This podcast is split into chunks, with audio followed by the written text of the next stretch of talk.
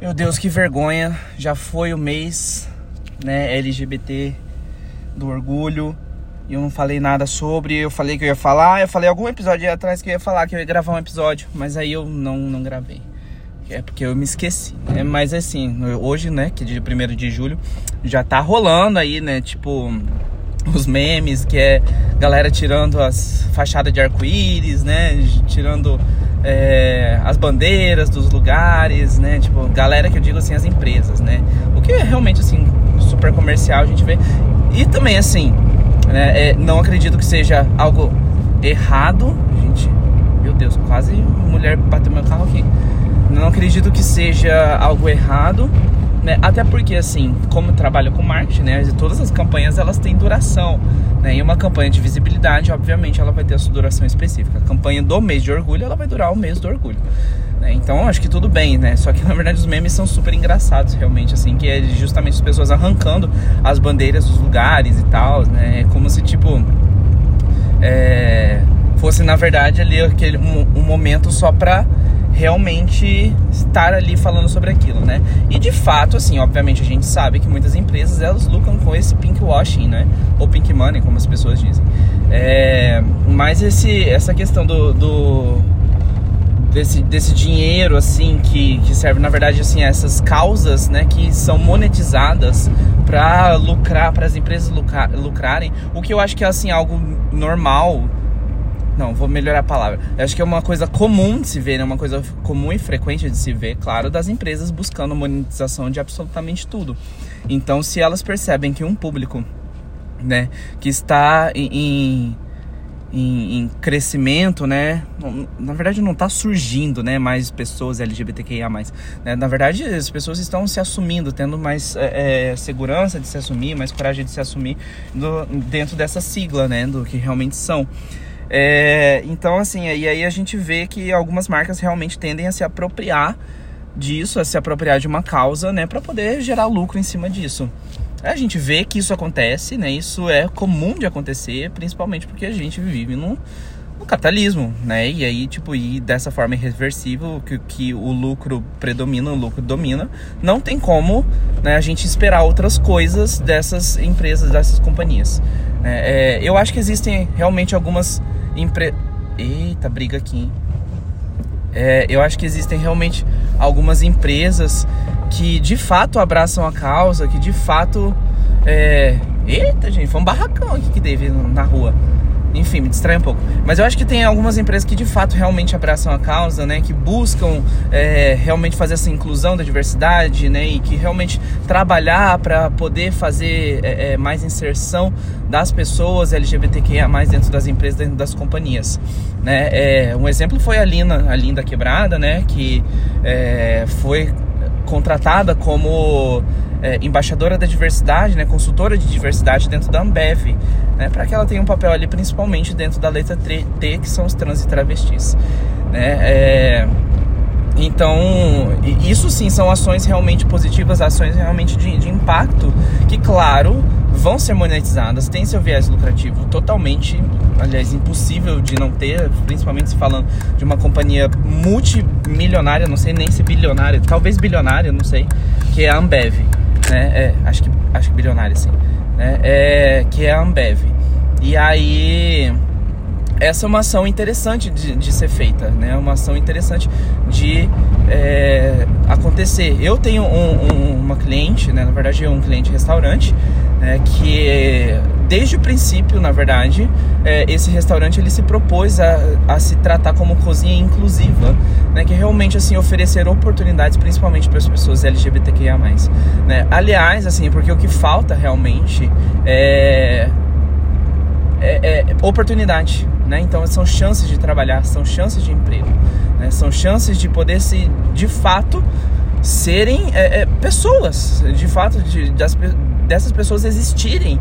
Né? Então, o que parece estranho de se dizer, né? Porque na verdade, assim, é, em geral, as pessoas têm oportunidade, né? É, mas aí a gente olha algumas comunidades, a gente olha alguns aspectos, né? E a gente vê que na verdade essas oportunidades elas não existem para algumas pessoas, elas não são dadas para algumas pessoas, né? Então a questão aqui principal é justamente essa, né? É de fornecer espaço, né? De comunicar, de discutir, de reestruturar para fornecer espaço, né? Então assim, eu acho que já se diz muito assim sobre isso é, ao longo dos anos. Eu acho que ao longo dos anos também evoluímos muito nessa questão de discussão, de debate, né, da, da inclusão né, e da, da vivência, na verdade, da, da diversidade dentro de uma sociedade.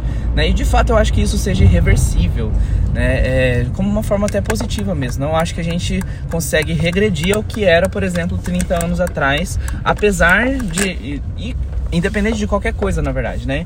Então, assim, apesar de vieses políticos, conservadorismo e tal, eu acho que tudo isso acaba sendo bastante reversível até pela força que tem, né? Então, eu acho que a gente já falou muito sobre é, ah, respeito, respeito, né, e direitos e tudo mais ao longo desses anos e ainda preciso falar muito sobre isso, né? Até porque assim é, é é uma questão de existência, né? Então não é não é direito de amar, né? Porque eh, não, faz sentido, não faz o menor sentido isso, né? De direito de amar, ah, pelo direito de amar, né? Porque questão sentimental, a questão afetiva, né? Ela não, não precisava nem ser questionada quanto a uma necessidade, quanto ao direito, quanto a uma possibilidade, né? Então e aí a gente já começa a ver essas, essas questões até mesmo na, na linguagem e tudo mais. E eu acho que já começamos a questionar melhor isso também. Eu acho que a gente tem evoluído em certos pontos, né? É...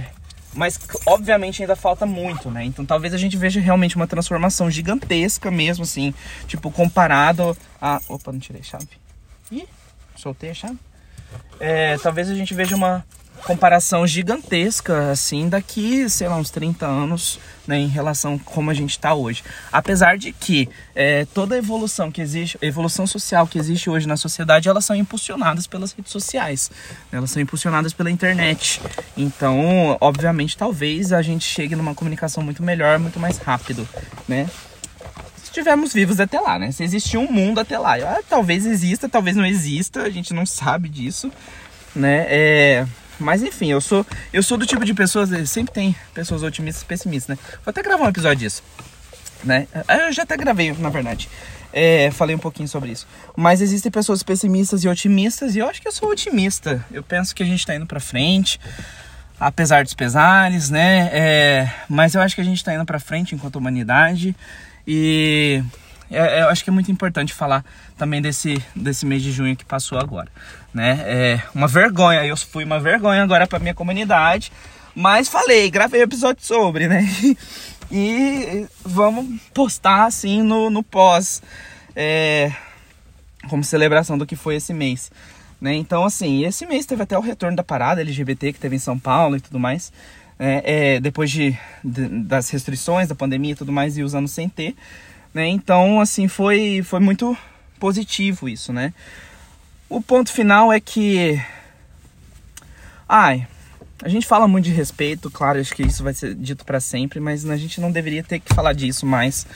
É, a gente já deveria ter evoluído muito mais nesse ponto, mas. Claro, respeito sim, mas a gente tá aqui para existir, né? E a gente que existe, a gente vai ficar, não tem jeito de tirar a gente daqui.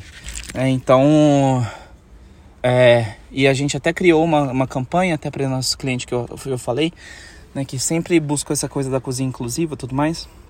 A gente criou uma campanha e a gente até é, chegou numa frase que é que ninguém te diga como você deve ser.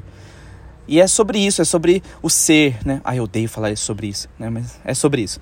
É sobre ser, né? Então, sobre é, essa existência, sobre estar vivo, é sobre é, simplesmente ser parte de um mundo, né? Então, não é do tipo é, ficar sempre, ai, não sei nem explicar, não sei nem expressar na verdade isso. O que eu quero dizer simplesmente é que de fato assim ninguém diga como a gente deve ser e que é, a gente possa existir em paz, como toda pessoa quer. Somente existir em paz, sendo uma pessoa plenamente feliz e livre. Então é isso. Então, feliz dia do orgulho LGBT. Dia não, né? Que dia foi dia 28. Aí pelo menos eu sei as coisas, né, gente? Não postei episódio, não falei de junho inteiro, mas, mas enfim, tamo aí. É... Então, um feliz mês que foi, mas que esse mês na verdade se estenda, né? Que esse mês não acabe. É, porque na verdade, apesar de ter uma visibilidade muito grande, a luta é todo dia. Então, tem muito a se fazer ainda. Vamos lutar para que a nossa geração mude e uma forma de lutar é dar espaço, dar oportunidades e é falar sobre também.